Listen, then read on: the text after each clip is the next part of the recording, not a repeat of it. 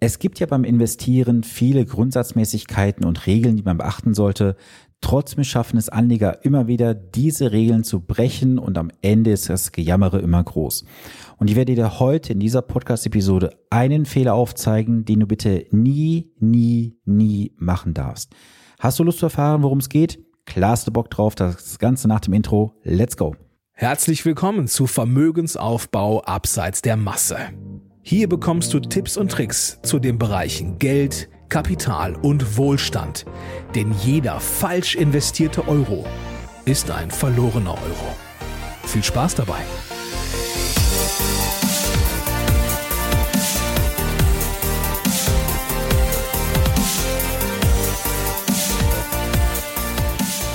Hi, hier ist Sven ein wirklich unabhängiger Finanzexperte, der dich in den Bereichen Vermögensaufbau, wie zum Beispiel für deinen Ruhestand, die Vermögenssicherung und die Vermögensstrukturierung begleitet. Ohne dass du Angst haben musst, dafür irgendwas an Provisionen zu bezahlen, denn als echter Honorarberater ist das ein Fremdwort für mich. Ja, wenn du schon investiert bist oder es vorhast, dann solltest du dich auf jeden Fall mit gewissen Grundsatzmäßigkeiten beschäftigen und mit gewissen Regeln. Und wenn du meinen Podcast auch schon länger verfolgst, dann weißt du, dass ich hier und dort auch mal schon was erwähnt habe. Und ich werde heute dir einen Fehler aufzeigen, den du bitte nie, nie, nie machen solltest. Trotzdem machen ihn Anleger immer wieder regelmäßig und verlieren damit wertvolle Zeit und wertvolles Geld. Das, was ich dir heute aufzeigen werde in dieser Episode, ist ein realer Fall, den ich jetzt aktuell in der Beratung hatte. Und ich möchte jetzt zu Beginn auch mal kurz die Story mitgeben, damit du weißt, wo das Ganze herkommt. Und wir gehen dann auch in die Details rein. Also, ich habe einen Partner, den ich begleite und im Oktober 2020 hatten wir ein Gespräch und sagte, du Sven, ich habe so ein Gefühl, da kommt irgendwas auf, ich fühle mich total unwohl, ich möchte aussteigen, bitte die und die Positionen im Depot verkaufen. Es ging in diesem Fall jetzt aktuell um 25.000 Euro. Diese 25.000 Euro haben wir dann auch aus dem Depot rausgenommen, weil er wollte es auf seinen ausdrücklichen Wunsch hin und wollte dann irgendwann später wieder mal einsteigen. Naja, du kennst es ja, ein Mann ein Wort und am Ende kommt vielleicht nichts. So war es auch in diesem Fall gewesen. Und es war so, dass wir dann jetzt über mehrere Wochen auch in Kontakt waren. Und wir waren jetzt vor kurzem im Gespräch gewesen. Das war jetzt in dieser Woche gewesen. Also für dich, wenn du diese Podcast-Episode hörst, in der letzten Woche. Also jetzt so gesehen in der ersten Juliwoche. Ja, und was soll ich sagen? Ich kam zum Gespräch und die erste Frage, die von ihm kam, war, hey, wie geht's dir? Was gibt's Neues zu berichten? Und als wir dann so in das Fachliche reingegangen sind, war die erste Frage, du sag mal, was habe ich jetzt eigentlich auf der Straße liegen lassen an Geld? Naja, die Frage war für mich jetzt erstmal ganz überraschend gewesen, weil ich ihn erstmal auch fragen wollte, sag mal, warum interessiert dich das? Ja, rein Interesse halber. Hm, okay. Ich habe mir dann genauestens äh, nochmal die Transaktion angesehen, wann, wann ist er genau raus, was wäre gewesen bis gestern zu den bekannten Fondpreisen und so weiter. Und ich habe das Ganze dann mal rückgerechnet. Und ja, wie soll ich sagen, die Reaktion war schon sehr zurückhaltend, aber auch überraschend gewesen. Wie gesagt, er hat ja 25.000 Euro rausgenommen aus dem Depot und er hat aktuell, wenn ich jetzt auf den genauesten Stand schaue, einen wirtschaftlichen Nachteil gehabt von, halte ich fest, 7425 Euro. So, das ist natürlich schon sehr, sehr ordentlich. Und wenn du jetzt mal rechnest, dass die 7.425 Euro auf die 25.000 Euro, ist das ja eine recht ordentliche Entwicklung, nämlich ein Teil von 29,7 Prozent.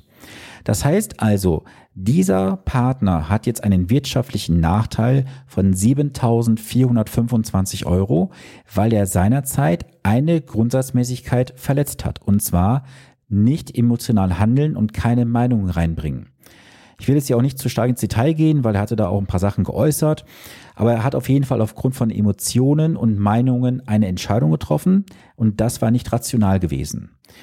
Und wenn wir jetzt mal weiterspinnen das Ganze, diese 7.425 Euro könnte man jetzt sagen, okay, das ist halt jetzt ein Kapital, was nicht da ist, ist ja nicht tragisch. Es ist schon tragisch, wie ich finde. Jetzt gehen wir mal einen Schritt weiter und diese 7.425 Euro fehlen heute. Das heißt, sie können sich in den nächsten Jahren nicht entwickeln und damit ist halt der Zins und Zinseszins komplett kaputt. Ich habe das jetzt auch mal für dich vorbereitet und mal ausgerechnet. Wenn wir diese 7.425 Euro, also ich bin da ganz genau, wie du siehst, mal ausrechnen, was das tatsächlich ausmacht über die Zeit, dann haben wir am Ende, wenn wir noch 15 Jahre Anlagezeitraum jetzt erstmal betrachten, die für ihn auch passen in dem Fall, und wir unterstellen jetzt mal eine durchschnittliche Kapitalrendite von 5% im Jahr, dann sind das insgesamt auf diese 15 Jahre betrachtet ein wirtschaftlicher Nachteil von 15.436 Euro und 4 Cent. 15.000 Euro hat ihn diese Entscheidung effektiv gekostet. Und das ist auch die Schlüsselfrage, die du am Ende immer stellen solltest. Was kostet mich es, das am Ende effektiv, wenn ich mich für diese oder jene Situation, Emotion entscheide und daraus eine falsche Ableitung für mich herleite? Und du siehst, auch wenn ich jetzt hier im Podcast diesen Untertitel gemacht habe, warum du falsche Entscheidungen nicht treffen solltest und diese dich ein Vermögen kosten oder warum ähm, dich falsche Entscheidungen an Vermögen kosten, so heißt es ja richtig im Untertitel, siehst du, es sind jetzt bei diesen nur 25.000 Euro 15.000 Euro. Ich kenne jetzt, sorry, ich kenne jetzt seinen persönlichen Vermögenstand nicht. Du musst dir aber immer vor Augen führen, das machst du ja nicht nur einmal während deiner Anlagezeit in der Regel, sondern mehrmals. Und dann entsteht ja Schaden auf Schaden auf Schaden. Ich weiß auch, dass ich einen Partner mal begleitet habe, der war beim ähm, im anderen Banking gewesen in der Vergangenheit. Da ist das genauso passiert. Da wurde rein aus irgendwelchen ja vermeintlichen Strategien heraus verkauft, dann wieder gekauft mit Kosten, Gebühren hin und her. Und da konnte ich das dann auch nachstellen. Auch da war es eine in diesem Fall sogar hohe sechsstellige Summe, die da rauskommen würde an ähm, Differenzen zu dem eigentlichen ähm, Kapitalwert. Und das ist natürlich schon sehr, sehr ähm, enorm, so wollte ich sagen. Und für mich heißt das einfach im Fazit, auch wenn ich es hier schon immer wieder mal zwischendurch gesagt habe, du musst dich einfach als Anleger logisch und rational verhalten. Das heißt, Emotionen und Meinungen ausschließen oder abschalten. Nur das können wir Menschen nicht. Weil du halt mit deinem Geld verbunden bist. Du hast eine Verbundenheit zu deinem Geld und hast natürlich auch die Angst, dass es weniger werden könnte.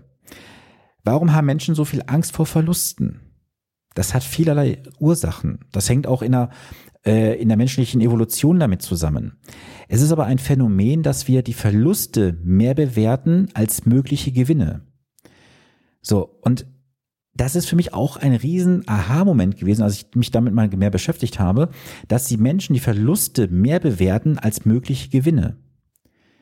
Du solltest doch bei einem Investment langfristig investieren. Das heißt nicht kurzfristig spekulieren, in nichts hochriskantes rein, sondern immer was für dich passt. Und die meisten Anleger beschäftigen sich auch immer bei der Gestaltung ihrer Kapitalanlagen immer mit den möglichen Verlusten. Aber warum beschäftigen wir uns nicht nochmal fucking normal mit den möglichen Gewinnen, die wir machen können?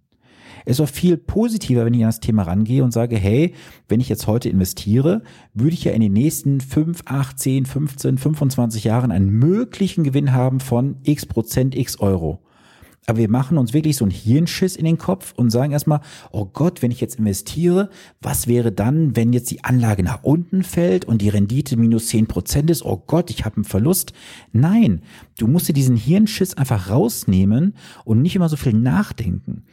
Und du weißt auch, wenn du diesen Podcast schon länger hörst, du musst einfach einen langfristigen Anlagezeitraum haben. Langfristig heißt für mich 10 plus X hinten raus. Und dann kannst du mit einem ganz ruhigen Gefühl investieren und nicht spekulieren. Und spekulieren gibt's bei mir auch nicht. Habe jetzt auch wieder diese Woche eine Anfrage gehabt von jemandem, wo ich ganz klar sagen musste nach einer Viertelstunde Telefonat, hey, sorry, lieber Herr, wir passen nicht zusammen, weil du spekulieren möchtest. Da bin ich der falsche Mann für. Da musst du bitte woanders hingehen. Weil er wollte auch gewisse Sachen kaufen und, und, und ähm, Strategien fahren und Renditen haben, die völlig utopisch gewesen sind. So, und da habe ich gesagt, ey, ich lasse das Geschäft liegen, mache ich nicht. Und für mich ist einfach wichtig, ich möchte auch das jetzt hier nicht episch lang ausführen, deswegen ist das auch so eine Shorty-Folge, sage ich mal. Schalte bitte die Emotionen bei dir aus. Schalte Meinungen aus. Du kannst nicht schlauer sein als der Markt. Alles, was wir irgendwo planen, denken und fühlen, ist in den Preisen schon eingepriesen. Und das, was gefordert wird von den Fondsgesellschaften, von den Aktienunternehmen, ist immer der Fair Value. Und hör auf zu meinen, du bist besser als der Markt. Es funktioniert nicht. Das siehst du doch gerade auch daran, dass halt die, das ist aber jetzt auch das Letzte, was ich heute sagen werde. Du siehst es ja auch daran, dass die aktiven Fonds auf Dauer zu 98 Prozent nicht in der Lage sind, den Index zu schlagen. Ich betone das mal. 98 Prozent auf eine Zeit von 10 Jahren sind nicht in der Lage, den Index zu schlagen. Das heißt, du gibst hohe Gebühren aus, hast am Ende ein schlechteres Ergebnis und warum willst du als in der Regel Privatanleger, ich weiß nicht, ob auch ein institutioneller Anleger mit zuhört, deswegen sorry, ich sage es jetzt einfach mal allgemein. Warum wollen Anleger meinen, schlauer zu sein wie Menschen, die sich jeden Tag tiefgründig mit diesem ähm, Anlagevehikeln beschäftigen und dafür auch den Anlegern noch richtig teures und viel Geld abnehmen? Und im Nachhinein wissen wir, dass zu 98 Prozent es nicht möglich ist. Wenn du zu diesen glücklichen 2% gehörst, herzlichen Glückwunsch, du bist dabei, aber die Wahrscheinlichkeit ist so fucking gering, dass ich persönlich mir nicht anmaßen mag zu sagen, ich bin schlauer als der Markt. Deswegen gibt es mir auch kein aktives Investment. Ich mache rein ein emotionsfreies und meinungsfreies Investieren. Das passt auch nicht jedem. Wie gesagt, ich arbeite auch nicht mit jedem zusammen. Und für mich ist einfach wichtig, wir wollen langfristig zusammenarbeiten, wir wollen langfristig erfolgreich werden.